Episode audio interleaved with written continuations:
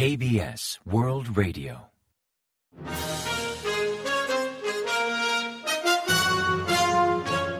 Informativo de KBS World Radio. Bienvenidos un día más al informativo de KBS World Radio. Les habla Javier Castañeda y tras el saludo les avanzamos los principales titulares del día 10 de noviembre. El frío llega a Corea. De Minyu retira la moción de censura contra el presidente de la Comisión de Comunicaciones. El presidente del Tribunal Constitucional se retira. Hangan gana el premio Medicis a la categoría de lengua extranjera.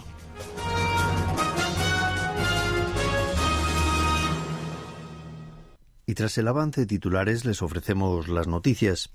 Después de un viernes con temperaturas por debajo del promedio habitual para esta época del año, los pronósticos indican que habrá más frío para el sábado 11, mientras que los termómetros marcarán valores negativos en diversas zonas del país.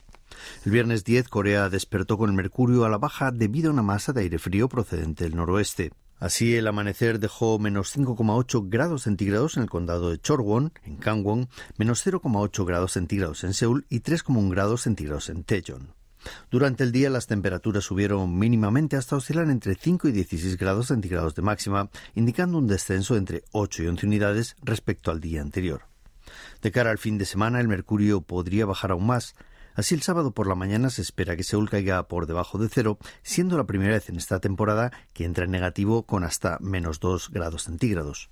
En tanto, el este de Gyeonggi, el interior de Gangwon y el norte de Chuncheon del norte podrían llegar hasta menos 5 grados centígrados, mientras se esperan registros similares en otras zonas del interior. Las máximas continuarán a la baja durante el sábado y se prevé hasta 10 grados centígrados en la zona central y hasta 15 grados centígrados al sur de la península coreana, aunque los vientos aumentarán la sensación térmica de frío. Tan bajas temperaturas persistirán hasta principios de la próxima semana, aunque luego subirán gradualmente. El principal partido opositor, Dominju, ha retirado la moción de censura contra Lee Dong-kwang, el presidente de la Comisión de Comunicaciones de Corea, aunque seguirá promoviendo su destitución. Durante una rueda de prensa ofrecida el viernes 10, Pak Chu-min, el líder adjunto de Dominju, anunció que su partido presentará una nueva moción en los plenos de los días 30 de noviembre y 1 de diciembre. También respondió a las críticas de Poder del Pueblo, cuestionando la retirada de la moción sin el consenso del Pleno, instando al oficialismo a cesar en una ofensiva política que solo genera interpretaciones arbitrarias y mucha confusión. El jueves 9 de Minju impulsó esa moción de censura, pero el oficialista Poder del Pueblo optó por no obstruir otras leyes polémicas, como había anunciado previamente, impidiendo fijar fecha para el siguiente pleno. De haberla mantenido, hubiera sido imposible tramitarla en el plazo de 24 72 horas que establece la ley y hubiera decaído automáticamente, imposibilitando su presentación en el actual periodo de sesiones ordinarias de la Asamblea Nacional que finaliza el próximo 9 de diciembre. Por tanto, Minyu optó por retirar la moción. Los partidos opositores aprobaron unilateralmente el jueves 9 la llamada Ley de Sobre Amarillo y tres enmiendas a la Ley de Radiodifusión. La primera intenta limitar las exorbitantes demandas contra los sindicatos que les obligan a compensar las pérdidas derivadas de las huelgas. Pese a la resistencia del oficialista Poder del Pueblo, la norma obtuvo luz verde de una coalición opositora capitaneada por De Minju, el principal opositor. Dicho bloque también aprobó las enmiendas a la ley de radiodifusión, cuyo objetivo es mejorar el control de las emisoras públicas, aumentando el número de directores y dando voz al pueblo al elegir a sus presidentes. Aunque todos esperaban un acalorado debate y posible filibusterismo, la votación se llevó a cabo sin inconvenientes, pues el oficialismo priorizó el cierre del Pleno para evitar una moción de censura contra Lee Dong-kwang, presidente de la Comisión de Comunicaciones de Corea, y contra los fiscales propuestos por The Minju. La oposición celebró la aprobación de las leyes, asegurando que la ley de sobre amarillo protege los derechos de los trabajadores y de los sindicatos y que las enmiendas sobre radiodifusión promoverán la transparencia y la libertad de prensa.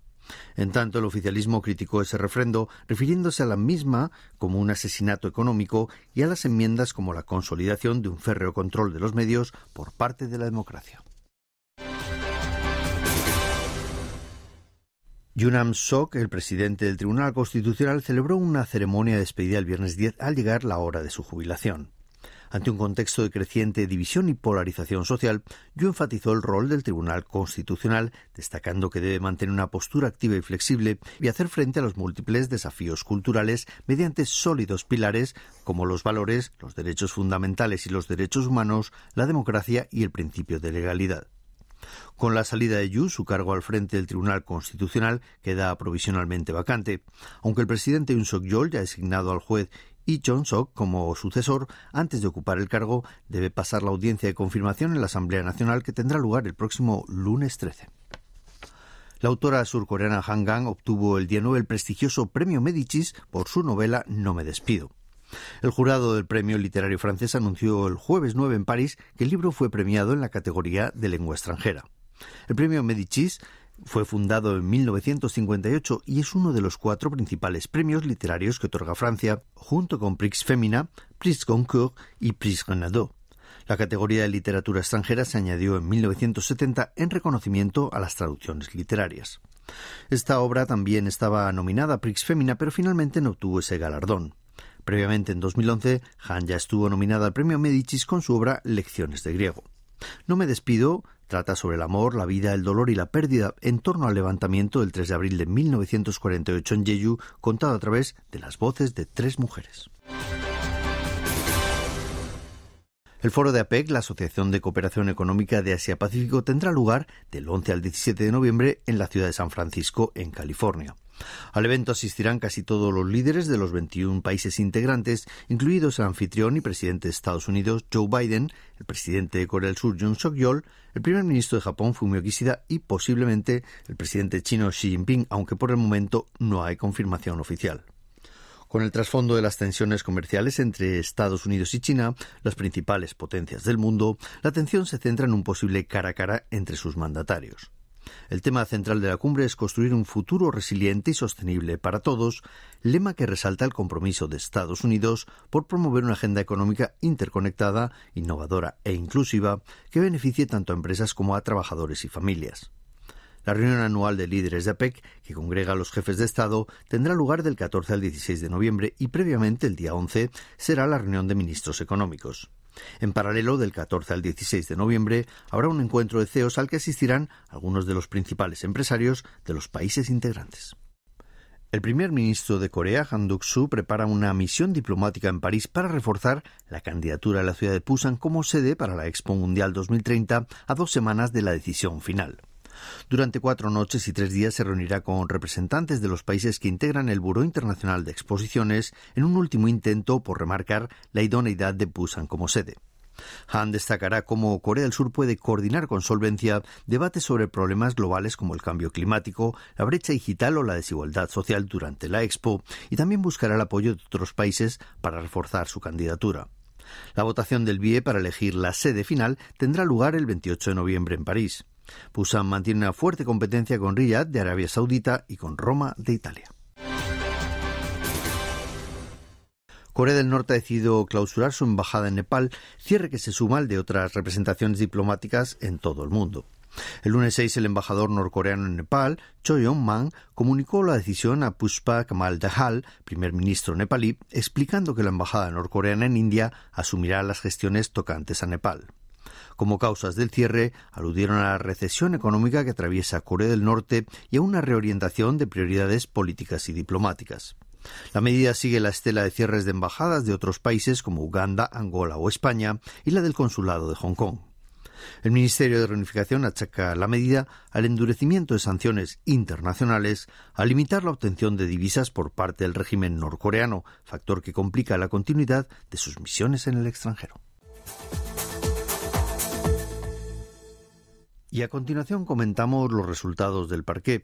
El índice general de la bolsa surcoreana, el Kospi, cerró el viernes 10 y la semana a la baja al perder un 0,72% respecto al jueves y culminar en 2.409,66 puntos.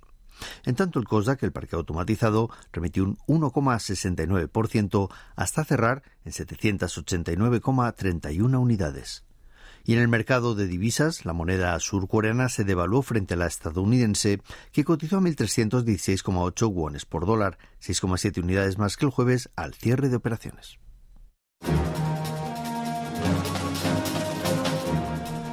Y hasta aquí el informativo de hoy. Gracias por acompañarnos y sigan en la sintonía de KBS World Radio.